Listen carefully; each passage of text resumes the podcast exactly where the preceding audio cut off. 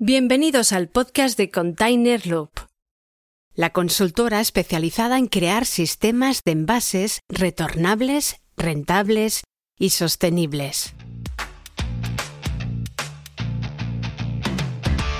Con Esteban Fuica como conductor del programa y David Izquierdo como fundador y CEO de Container Loop.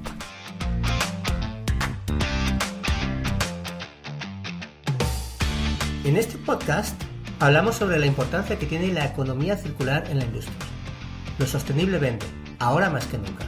Consumidores, multinacionales, organismos oficiales y el propio ecosistema exigen empresas sostenibles. Ya no vale con aparentarlo, ahora es el momento de demostrarlo. En este podcast hablaremos sobre cómo ayudaremos a las empresas en la transformación hacia la economía circular. Hola, mi nombre es David Izquierdo y soy el CEO de Container Loop. Hola, mi nombre es Esteban Fuica y soy el presentador de este podcast. Y esto es Container Loop. Hoy hablaremos sobre el proyecto de Real Decreto de Envases y Residuos de Envases que se estima que entrará en vigor a principios de 2023. Eh, cabe destacar que el proyecto ha entrado en vigor el 28 de diciembre de 2022. Y en el momento de realizar este podcast eh, todavía no ha entrado en vigor. Dicho esto, seguimos. La nueva ley de envases y residuos de envases lo cambiará todo y afectará a envasadores, consumidores y fabricantes de envases. Cuidado, porque hay muchas cosas nuevas y afecta a muchas empresas y hay grandes multas para quien no la cumpla. Bueno, eh, antes de empezar, quiero decir que hoy en Container Loop vamos a hacer un formato diferente al que solemos hacer porque queremos tratar en profundidad el resumen del proyecto de Real Decreto de los Envases y Residuos. Entonces, muy buenos días, David Izquierdo. ¿Cómo está usted? Buenos días. ¿Cómo va todo? ¿Cómo estamos? Tú ya sabes cómo estoy, lo pletórico. No, no, no, entro- pues no puedo pasar por las puertas. De lo contento que Ya, estoy. ya, ya, ya, ya. Pero te ha costado, ¿eh? Me ha costado mucho. Me ha costado mucho. Es que aquí nadie sabe, Sí, pero yo, ¿eh? yo soy de nacimiento, soy argentino. Sí, sí, pero acento poco, ¿eh? Pero argentino, ¿eh? Ninguno. Oye, yo, yo me doy por ganado también, porque como la mitad de los argentinos son, son de origen español, yo también he ganado el mundial, ¿no? claro. ¿Me así?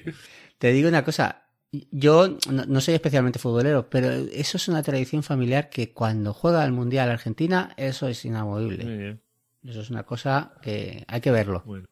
Pues nos damos por ganados Argentina, Italia y España. Venga. Nos damos por ganados, nos damos por sufridos.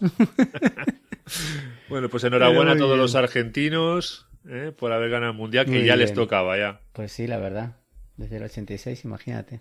Madre mía. Venga, David, venga, vamos con el porqué de esta ley. Vamos, Venga. vamos por el porqué. Bueno, eh, 187 países, entre ellos nosotros, eh, nos comprometimos a cumplir los objetivos de desarrollo para la Agenda 2030. Eh, Europa crea sus propias leyes. Muy tarde España las incorpora, que es ahora. ¿Vale? Y entre ellas está la ley de residuos, que se aprobó en septiembre, y el nuevo proyecto Real Decreto de Envases y Residuos de Envase, que se aprobará probablemente en enero o principios de año, ¿vale? Para que te hagas una idea, la, está en fase de estudio desde el, desde, desde el 28 del 10 de 2021, el, el Real Decreto. O sea, que esto vamos lentitos, lentitos. Pero bueno, ¿esto eh, cómo va a afectar a, a las empresas estos cambios? Bueno, pues para no aburrir demasiado a nuestra audiencia, ¿qué te parece si nos ahorramos todo lo, lo más técnico de la ley o lo más farragoso o intentamos hacerlo lo más sencillo posible porque si no se van a aburrir con, toda, con todo este tinglao? Me parece perfecto. ¿Te parece bien? Sí, sí, sí. Punto uno, ¿vale? Los productores de productos se tendrán que inscribir en un registro en el plazo de tres meses desde que entre en vigor el Real Decreto, que recordemos que se espera que entre a principios de año. Eh, a ver si sabes para qué es esto, Esteban. Para tenernos a todos fichados. Correcto. Así Mira. ya nos tienen fichados a todos, ¿vale? Y nos pueden eh, hacer luego el tracking. O sea, esto es, esto es parecido a lo que quieren hacer con la criptomoneda europea, ¿no? Para tenernos a todos fichados. Para todos fichados. Aquí no se escapa ni el tato. Vale. bueno, eh, en el punto 2, ¿qué es lo que vamos a tener que informar? ¿Vale? En el, en el apartado 1 del anexo 4 dice lo siguiente, en el capítulo 2. En el momento de la inscripción proporcionarán la información establecida en el apartado 1 del anexo 4, que tendrá carácter público. ¿Vale? Vamos a ver qué dice en el anexo eh, 4. Nombre y dirección del productor o de su representante autorizado. Eh, recordemos que aquí, si eres un importador, ¿vale? O, traes de fuera, tienes que nombrar un, un, responsable autorizado, ¿vale? Entonces no te vale. Un representante, ¿no? Un representante, porque aquí, como tiene responsabilidad de multas y sanciones, dices, bueno, si tú introduces en el mercado español un producto, tienes que tener un representante legal. Y si no, hacen representante a el importador. Y si no, hacen representante al vendedor. Pero al final alguien tiene que ser el, el, el representante autorizado, digamos, la persona que tiene la responsabilidad. ¿Vale? Número de identificación fiscal europeo o el número de identificación fiscal nacional. Eh, código de actividad CENA, que es el, epígrafe en el que una empresa está puesto para qué actividad realiza. Categoría de envases puestos en el mercado, si son domésticos, industriales, comerciales, envases de un solo uso, reutilizables o ambos. Declaración del sistema o sistema de responsabilidad amplia del productor con el que cumplen sus obligaciones para cada eh, tipo de envase. Esto lo, lo veremos más abajo, ¿vale? Declaración de veracidad, de veracidad a la información suministrada. O sea, yo digo que lo que he dicho es verdad. Si no, para que luego cuando me, me pregunten no pueda decir, no, yo no sabía. ¿Vale? Y bueno, luego los productores deberán remitir anualmente las cantidades de peso por tipo de material de envase que pongan en el mercado estatal, número de unidades desglosado por cada sistema de responsabilidad ampliada del productor, diferenciado si son de envase de un solo uso o retornables, tapas, tapones, etcétera, mm. ¿vale? Eh, Esteban, despierta. Ay, perdón. ¿Se acabó ya? ¿Se acabó el podcast? Sí, sí, ya acaba. Ya acaba. No, podcast no. No se acaba el podcast, ¿no? Título siguiente, anda, que si no te duermes, venga. Eh, eh, venga, va, venga. Voy a poner el punto número 3, ¿vale? Que hay que aportar el certificado de pertenencia a un sistema individual o un sistema colectivo. El, certificado de pertenencia a un sistema individual o colectivo es de responsabilidad ampliada del productor. Mira, para los envases comerciales e industriales, este certificado se aportará en el plazo de un mes una vez que se hayan construido dichos sistemas, claro. Bueno, eh, por el momento hay que inscribirse en un registro, ¿vale? Luego nos dan un, número de registro, tenemos un código y claro, ahí hay que decir en qué sistema de responsabilidad ampliada del productor estamos. Ojo, eh, la responsabilidad ampliada del productor es para todos los envases. Antes solo eran los envases domésticos y ahora son industriales y comerciales, que va a afectar a todo el mundo. ¿Correcto?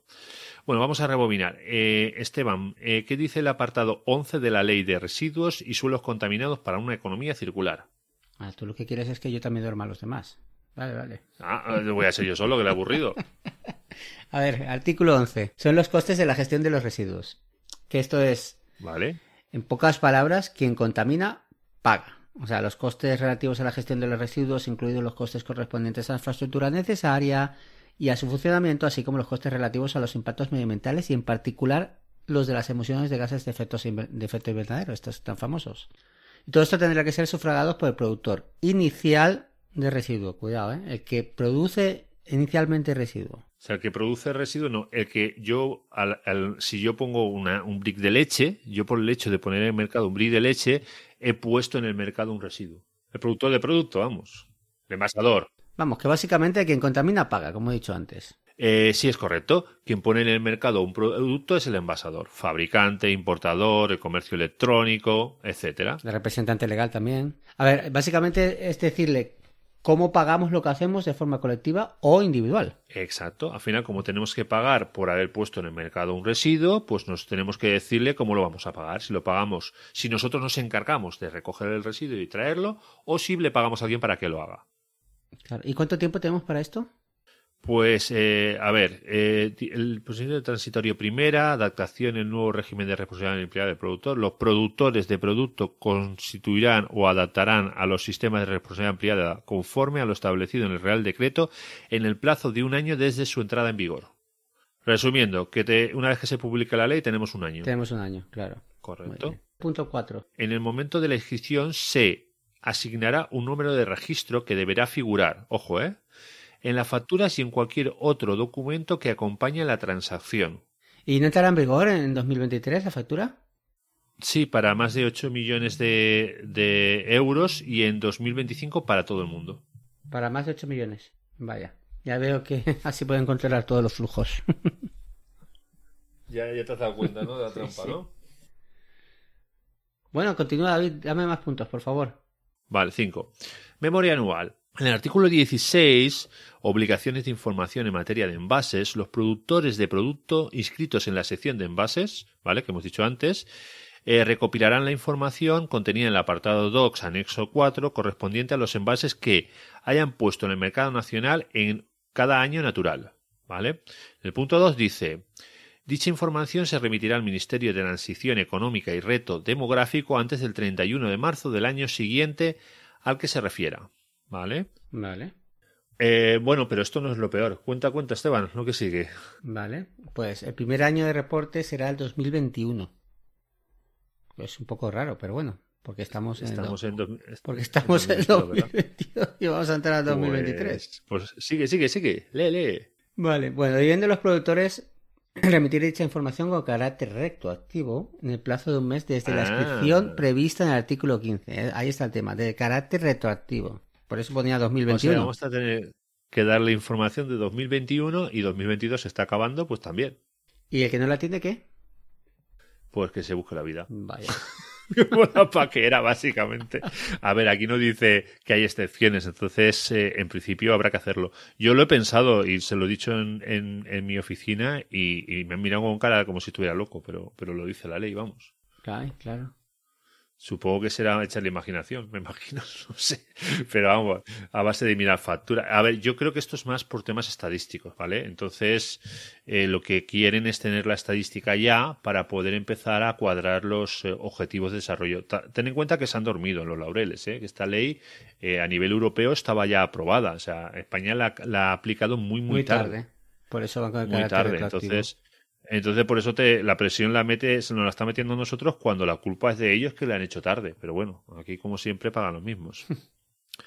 bueno, vamos al punto 6. Eh, bueno, eh, y por supuesto tendremos que cumplir los objetivos que nos marca eh, de forma individual o colectiva. Ah, vale, pero no hemos contado cuáles son, son los objetivos. Eh, déjalo que nos vamos a tomar manía. Luego dejamos en los enlaces del episodio, dejaremos eh, información sobre la ley para que lo miren. Es que son, son muchísimos los objetivos y van por tipos de producto, reciclado, reutilización, reducción, etc. Lo dejamos en las notas y, luego cada uno mire qué le afecta a él mismo. Quien quiere dormir, quien quiera dormir, puede entrar en el Exacto. Vale. Eh, por supuesto, se tendrán que crear planes de minimización. Bueno, están obligados. Sí, exacto. Mira, en el artículo 18 están los planes empresariales de prevención y ecodiseño. Ese plan empresarial de prevención y ecodiseño están las empresas están obligados a hacerlo. Lo tendrán que hacer de carácter quincenal. Los productores de producto que a lo largo de un año natural pongan en el mercado nacional una cantidad de envases igual o superior a las siguientes cantidades que voy a decir ahora. 250 toneladas si se trata de vidrio, 50 toneladas si se trata siempre exclusivamente ¿eh? de acero. 30 toneladas si se trata de aluminio. 20 toneladas si se trata de plástico. 15 toneladas si se trata de madera. Tú si, si, dices línea o bingo, avísame, ¿vale? 15 toneladas si se trata de cartón o materiales compuestos. Y ojo, 300 toneladas si se trata de varios materiales. Cada uno de ellos no, no puede superar de forma individual las anteriores cantidades. O sea que... Telita. Yo, yo, no tengo claro, pero me parece que van a entrar un montón en ese. en ese... Muchos. Buf. Ya te digo, cualquier empresa medianita ya, ya tiene eso. ¿eh? Claro. en fin. Vamos al punto 8. Venga, va. Punto, es el, el 8% es el último. El, último ya. Para que despertar, ¿no? Para que despierten. Sí, despertar, señores. Todos, Desperten, señores. es el último punto. Yo, yo le, no te lo he dicho, pero yo cuando quiero acostar a mi hijo le, le, le leo la ley. no falla, ¿no? Se duerme enseguida, en un pispás. Ay, madre. El otro día se lo estaba haciendo y se me, cabreaba. Bueno, a ver, punto 8. ¿Qué se hace en los planes de minimización? ¿Vale? Pues esto. En el punto 2 dice, estos planes empresariales de prevención y ecodiseño tendrán en cuenta las determinaciones contenidas en los distintos instrumentos de prevención de residuos y de envase, Asimismo, incluirían un resumen del grado de consecución de los objetivos, del número de objetivos de la prevención. Y voy a repasar un poco por encima algunos, ¿vale? El aumento de la proporción de la cantidad de envases reutilizables. Bien, reutilizables. ¿Vale? El aumento de la proporción de la cantidad de envases reciclables, ¿correcto? La mejora de las propiedades físicas y de las características de los envases. La reducción de la nocividad y la peligrosidad la disminución en el peso de los materiales empleados, la reducción respecto al año precedente, la no utilización de envases superfluos, o sea que no pongamos más envase del necesario. Así que estos que ponen los, los relojes, estos de Apple que ponen 77 cajas para poner un reloj, pues ahí, ahí les van a penalizar. La incorporación de materias primas secundarias procedentes de reciclado, pues lo típico. Oye, eh, mi producto está fabricado con un porcentaje de plástico reciclado, ¿vale? Todo eso lo que va a llevar el plan de minimización. Pues menos mal que no queríamos que fuera denso, ¿eh? Ya, ya, pero es que esto, esto ya es haciéndolo para que no sea denso, ¿eh? Te lo juro, ¿eh? Bueno, ¿tú qué recomiendas para cumplir todo esto? pues vamos a empezar. A ver, con esta ley eh, no vale solo con pagar, ¿vale? Eh, ha cambiado porque lo que tiene que ver con los scraps y los irats, que los haremos en el próximo episodio, un poco más eh, de cerca, le van a meter mucha más responsabilidad a los a los que realmente, a las empresas que están poniendo en el mercado los residuos. Entonces, a ti no te va a valer con acogerte a Ecoembes y pagarle una cuota y ya está. O sea, no pagar un punto verde y desvincularte como hacía mucha gente antes. Claro, vas a tener que currar igual, ¿eh? O sea, que no te vale con pagar al punto verde y punto, que es lo que hacían ahora todo el mundo. Además, tienes que cumplir tus planes de minimización, tienes que cumplir con todo igual que si estuvieras fuera, ¿vale? Pero dentro. Y te van a obligar. Y ojo, la responsabilidad, si el scrap lo hace mal, también es tuya. Vaya. O sea, tú ya no, tú no pierdes la responsabilidad. No es yo se lo doy al scrap y si lo hacen mal, yo me olvido. No, si lo, lo hacen mal, pagan los que están en el scrap. ¿Vale? Entonces te ponen también deberes. O sea, por el hecho de estar en el scrap, tú tienes que cumplir unos objetivos que tiene que cumplir el scrap. O sea, que lo ideal es tener envases retornables, ¿no? Siempre que se pueda. Correcto, lo ideal es, es envase retornable porque te ahorras tener que, que pagar el, el, residuo al final. Si tú no pones en el mercado residuo, pues no tienes que pagarlo. Si lo, mientras lo estés reutilizando. Claro. Ahora no podemos dar, eh, pasarle problema a nuestros clientes, ¿vale? Ahora, antes que hacíamos en, en los residuos industriales. Pagábamos a un gestor que se encargaba de los residuos y tú te olvidabas, ¿no? Correcto, ahora no, ahora tenemos que pagar por esos residuos que hemos puesto en el mercado. Esto era muy corriente, ¿eh? porque eh, muchas veces le derivábamos el problema, digamos, a nuestro cliente. Y esto ahora no va a poder ser así. No le podemos derivar el problema a nuestro cliente, ¿vale? Vale. ¿Tú qué prefieres? En realidad, ¿un SIRAP o un scrap? A ver, yo siempre que sea posible prefiero un SIRAP, ¿vale? Porque tienes más control sobre lo que estás haciendo no es otro el que te dice lo que tienes que hacer, sino eres tú el que dices lo que tienes que hacer. Pero es, es normal que a veces no se puede, ¿eh? ¿vale? A veces no se puede porque nuestro residuo eh, se esparce mucho y es muy complicado hacer la recogida tú solo. Tienes que aprovecharte de de que muchos otros tienen el mismo problema. Por ejemplo, recoger las botellas de plástico del agua, por ejemplo, pues sería muy complicado, ¿vale? Sobre todo para un solo fabricante de agua. Pero si te juntas con otras empresas que fabrican eh, agua. Exacto, pero por ejemplo, pues el flujo que estuvimos hablando de las cerveceras artesanas del otro día, pues si ellos crean su propio scrap, pueden combinar esfuerzos para, digamos, hacer la logística en común. Y entonces ahí sí podría ser interesante. ¿Y qué piensas de los sistemas SDDR? A ver, el, el, sistema de depósito, de devolución y retorno siempre ha funcionado muy bien, sobre todo en la industria, ¿vale? Pues te pongo ejemplos. Los palés de la construcción, ¿vale? Tú dejas un palé con cemento y te cobran un, valor por el palé y si devuelves el palé te devuelven el dinero, ¿vale? Eh, el tema de, por ejemplo, la automoción. Funciona muy bien con el sistema de depósito, devolución y retorno. Eh, hay hay muchos flujos donde estos envases, mira, las, eh, las botellas de cerveza, también el palé es retornable. Te cobran 9,50 por dejarte el palé y luego te lo devuelven cuando devuelves el palé. Hay muchos flujos que son muy óptimos con el sistema de depósito, devolución y retorno. Claro. ¿Qué te parece, David? Tú que como experto que creo que eres, bueno, que creo no, que eres. Si, si, si alguien necesita asesoramiento, ¿no? Sobre, sobre estos temas, incluido cómo crear un scrap o un SIRAP, ¿vale? Pueden concretar una consultoría contigo. ¿Qué te parece?